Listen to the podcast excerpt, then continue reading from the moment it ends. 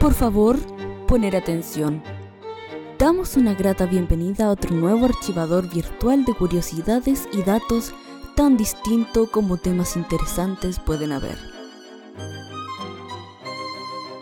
En esta visita por estos pasillos del conocimiento, te estaremos guiando como una luz que encaminará tu curiosidad en esta sesión.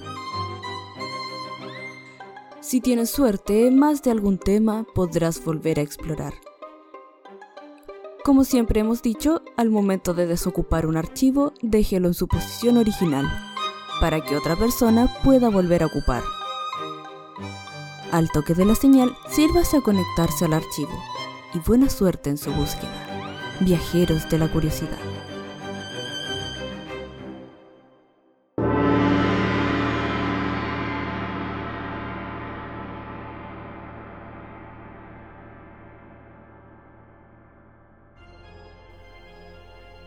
No hay duda que podemos ver la Biblia desde diferentes perspectivas, y cada una de estas no deja de ser fascinante y para muchos muy interesante. Ya conocemos que este libro tiene mucho más que ofrecer, además de las parábolas clásicas, evangelios y enseñanzas que han guiado a muchos cristianos durante siglos. Y es que hay una variedad de páginas que bien podrían incluirse en una producción cinematográfica actual, incluso con tintas de terror, hasta con restricciones de edad, control parental por lo crudo que son. Prepárense que en este archivo exploraremos algunas de las páginas más sorprendentes de este libro. Archivo número 30. Algunos hechos perturbantes del Antiguo Testamento. Advertencia. Este archivo está basado en datos de Mr. Raiden, páginas relacionadas con la Biblia y datos investigados en Internet sobre el Antiguo Testamento y lo que se presentaba en esa época pero las teorías y conclusiones son de carácter personal, así que deben ser usadas con discreción.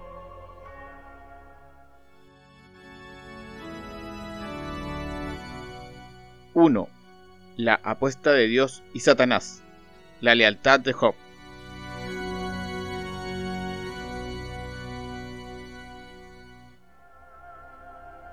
En el Antiguo Testamento, Job es un personaje que vivía en la tierra de Uz, este es descrito como un hombre bueno, de gran integridad y honrado, con siete hijos y tres hijas, con grandes tierras, animales y esclavos a su servicio.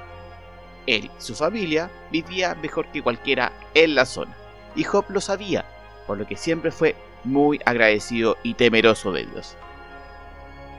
Un día, Satanás, el acusador, se presentó ante Dios y le dijo que había venido de recorrer toda la faz de la tierra entonces Dios le pregunta qué opinión tenía de Job, su fiel servidor, el cual catalogaba como una buena persona, obediente y que evitaba hacer mal siempre. Satanás le responde que simplemente le obedecía por puro interés, ya que él lo protegía junto con su familia y le daba muchas bendiciones. Pero cuando le quitara todo, él le llegaría a maldecir. Entonces Dios le dio permiso para que hiciera lo que quisiera con todo lo que tiene, sin tocarlo.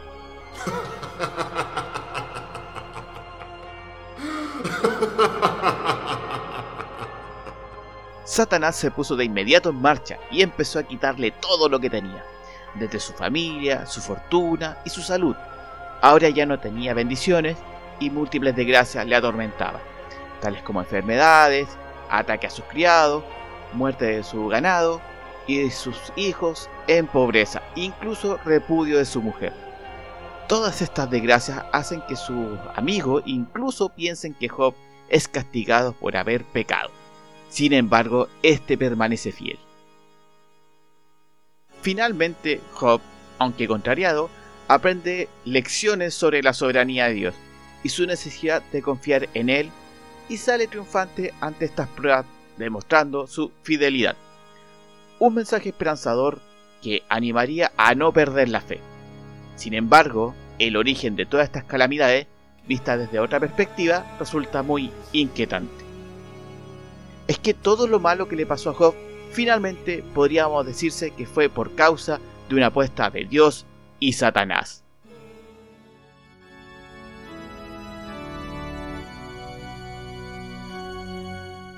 2. La burra de Balán.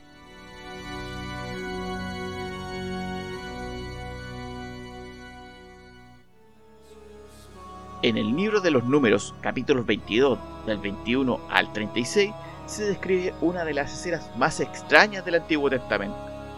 El protagonista de esa historia es Balán, quien después de que el pueblo israelita saliera de Egipto y entrara a la tierra prometida, fue consultado por el rey Moab llamado Balán, que temía que le pasara lo mismo que a otros reyes que murieron a manos del pueblo de Israel. Según el pasaje bíblico, el rey pidió a Balán que maldiga al pueblo de Israel a cambio de algunas dádivas, cosa que se da como regalo o donaciones. Este le consultó a Dios y se negó rotundamente. Balaam, insistente, vuelve con una oferta mucho más generosa. Y Balaam vuelve a consultar a Dios, aunque esta vez él lo autoriza, pero le especifica que tendrá que decir exactamente lo que él diga. Al día siguiente, Balaam ensía su burra y parte con los jefes de Moab. Entonces Dios se enoja por haber ido con ellos. Más tarde, en medio del camino, un ángel se presenta al frente de ellos para no dejarlos pasar. Sin embargo, Balaam, sin verlo, seguía su camino mientras iba sobre la burra, aunque este sí logró ver al ángel, quien estaba al medio del camino y listo para atacar a Balaam con su espada. Su reacción fue inmediata y salió del camino. Él se enojó con la burra y le pegó para regresar al camino. Y nuevamente el ángel se puso en su camino y la burra se hizo a un lado.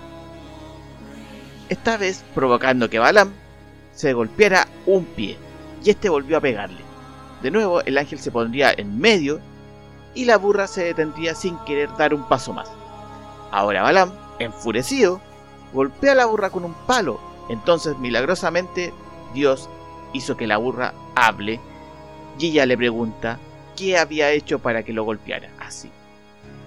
Y Balaam, como si fuera consciente de que su burra hablara, respondió que se había burlado de él y que si tuviera una espada la mataría en ese momento. La burra le dijo que toda la vida la había llevado para todos lados y que nunca le había tratado tan mal como en ese momento. Y él le dijo que tenía razón. El hecho es que finalmente Dios permitió que Balaam viera al ángel, que estaba listo para atacarlo, y éste inmediatamente se arrodilló al verlo. El ángel le llamó la atención y le dijo que, gracias a su burra, él no lo mató. La historia continúa con el rey insistiendo en varias oportunidades a que vaya y maldiga al pueblo de Israel, aunque éste se negaba. Además, no tan solo se negó, sino que le anunció lo que el pueblo israelita le haría a su pueblo. Finalmente, el profeta volvió a su casa y el rey se tuvo que ir a su país. Sin embargo, un detalle inquietante es que en ninguna parte del pasaje bíblico se especifica que la burra dejase de tener habilidades de hablar y razonar como lo hacía. Y bueno, de paso nos deja con la duda qué tan conscientes podían ser los animales, al menos en el universo bíblico.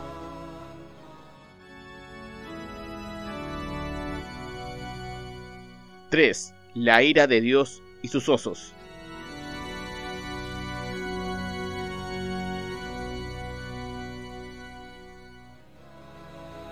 En el segundo libro de los Reyes, un libro del Antiguo Testamento, se narra la historia del reino de Judá e Israel, desde la muerte de Salomón hasta la caída de Samaria y Jerusalén.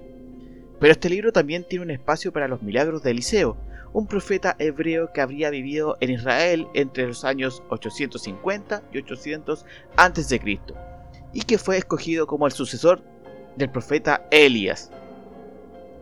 Dos Reyes, capítulo 2, del 19 al 24, este profeta se encontraba en Jerico, ciudad que era descrita por sus habitantes como de una buena situación, pero con un problema de agua contaminada y de tierra estéril. Entonces, al ver esto, Eliseo les pidió que trajeran un recipiente nuevo con sal, y en cuanto ellos cumplieron, Eliseo se acercó al manantial y arrojó la sal en él. a la vez que decía unas palabras atribuidas a Dios. Se cuenta que desde ese momento el agua del manantial se purificó y la tierra dejó de ser estéril, tal como lo había anunciado Eliseo. Bueno, después de ese milagro, el profeta se dispuso a partir a otra ciudad llamada Betal. El hecho es que cuando subía el camino, un grupo de muchachos de la ciudad salió y comenzó a burlarse de él gritándole ¡Sube, Calvo! ¡Sube! Este, al parecer, no le habría causado ninguna gracia a Eliseo, que los miró y según el pasaje bíblico, los maldijo en el nombre del Señor. Entonces, tan rápido como terminó de hacerlo, dos osos salieron del bosque y despedazaron a 42 de ellos.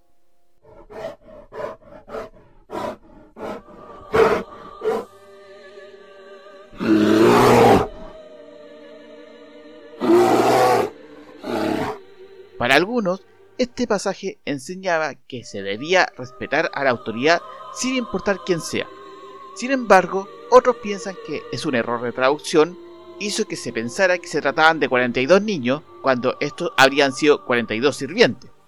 Mientras que otras interpretaciones señalarían que este fatal desenlace sería porque el profeta se sintió ofendido, sino porque estos adoraban a diferentes dioses como sea, un pasaje oscuro y crudo.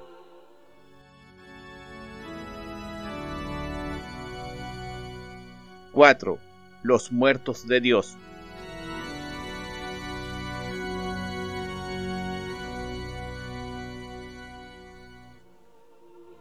Uno de los profetas que se dio mucho de qué hablar desde el principio fue Ezequiel es muy conocido por una serie de visiones o revelaciones que según la creencia fueron transmitidas por Dios.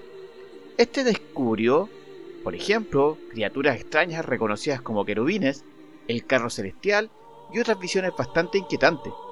Sin embargo, existe una que, visto desde otra perspectiva, tiene los ingredientes de una escena de terror que haría temblar a cualquiera.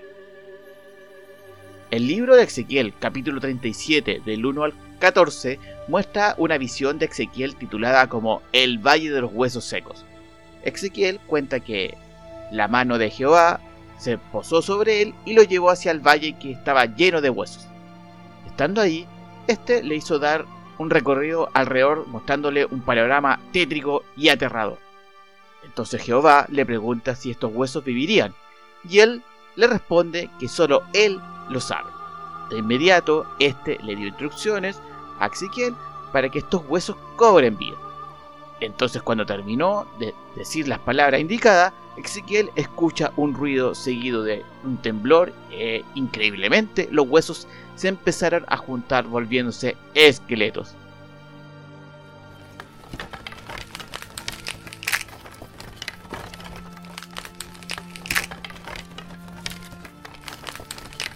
Los tendones, la carne, la piel comenzaron a formarse sobre esto.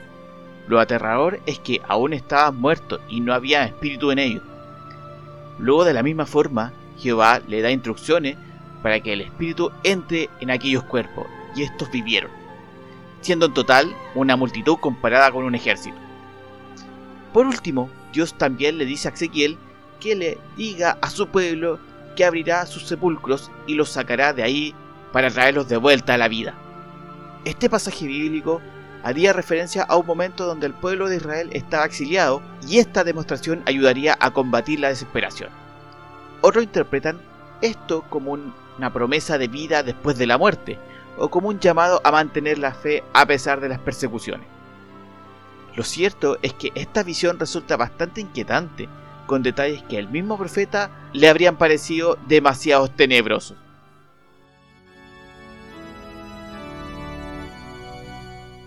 5.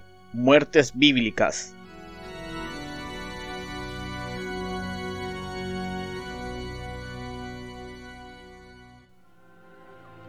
Hablando de lo anterior, otro asunto que la Biblia suele abordar con mucha crudeza son las muertes, las cuales pueden ser, en ocasiones, bastante descriptivas y horripilantes. La muerte de Herodes Agripa, por ejemplo, resulta ser espeluznante En los libros Los Hechos de los Apóstoles, capítulo 12 del 20 al 23, el rey héroe se encuentra muy molesto con la gente de los puertos de Tirón y Sidón. Sin embargo, aún así, un grupo de ellos se fue a entrevistarse con Blasco, que era un asistente importante de Herodes, y les dijeron que no querían pelear con su amo, ya que ellos eran abastecidos de alimento gracias a él. Entonces el asistente convenció a Herodes que lo recibiera, y este lo hizo con vestimenta elegante, sentado en su trono. Muy orgulloso, este le habló desde ahí. Pronto la gente empezó a gritar recriminándole que él no hablaba como un hombre, sino como un dios.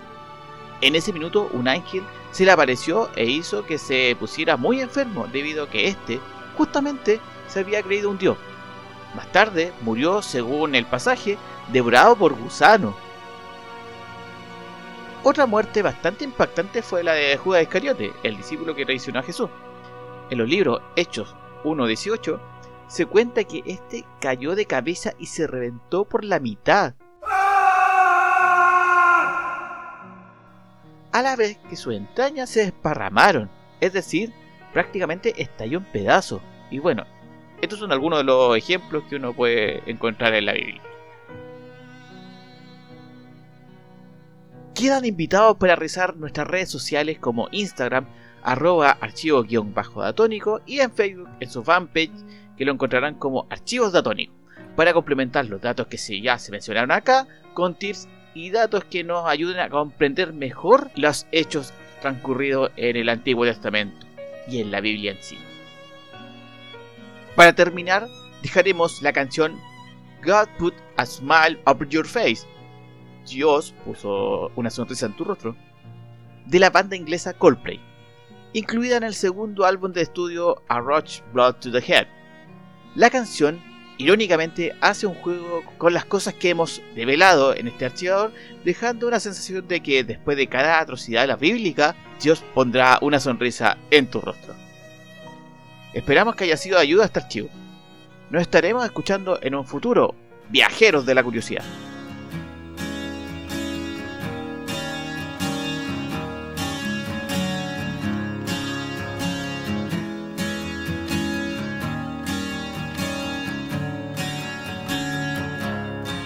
Where do we go? Nobody knows. I've gotta say, I'm on my way down. God give me style and give me grace. God put a smile upon my face.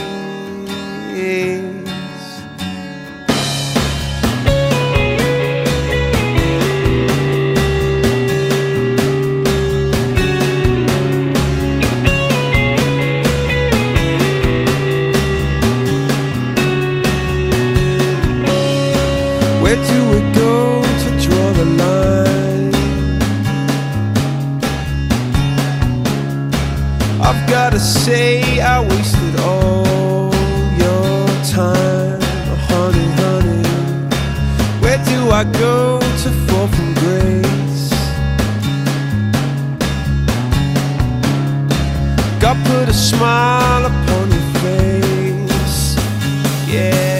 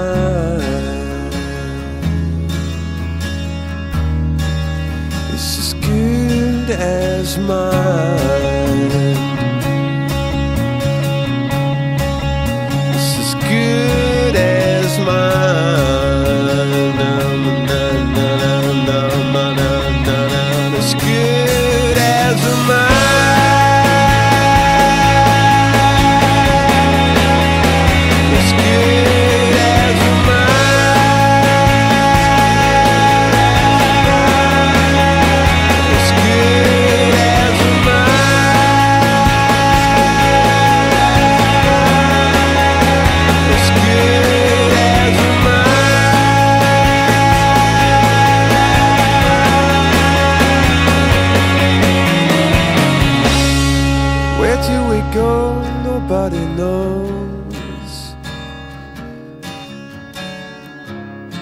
Don't ever say you're on your way down when God gave you style and gave you grace and put a smile upon your face.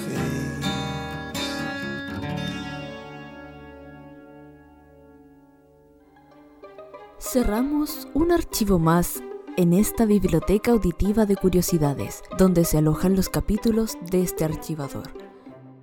Abandonamos la oscuridad de estos pasillos con mucha más información para volver a nuestras inciertas pero divertidas vidas. Como siempre se dice en estos casos, todas las declaraciones le pertenecen al autor o autora y no al medio que las proporciona. Y aunque es mentira, siempre es mejor decirlo. Pronto, más episodios cargados de datos y curiosidades. Viajeros de la curiosidad.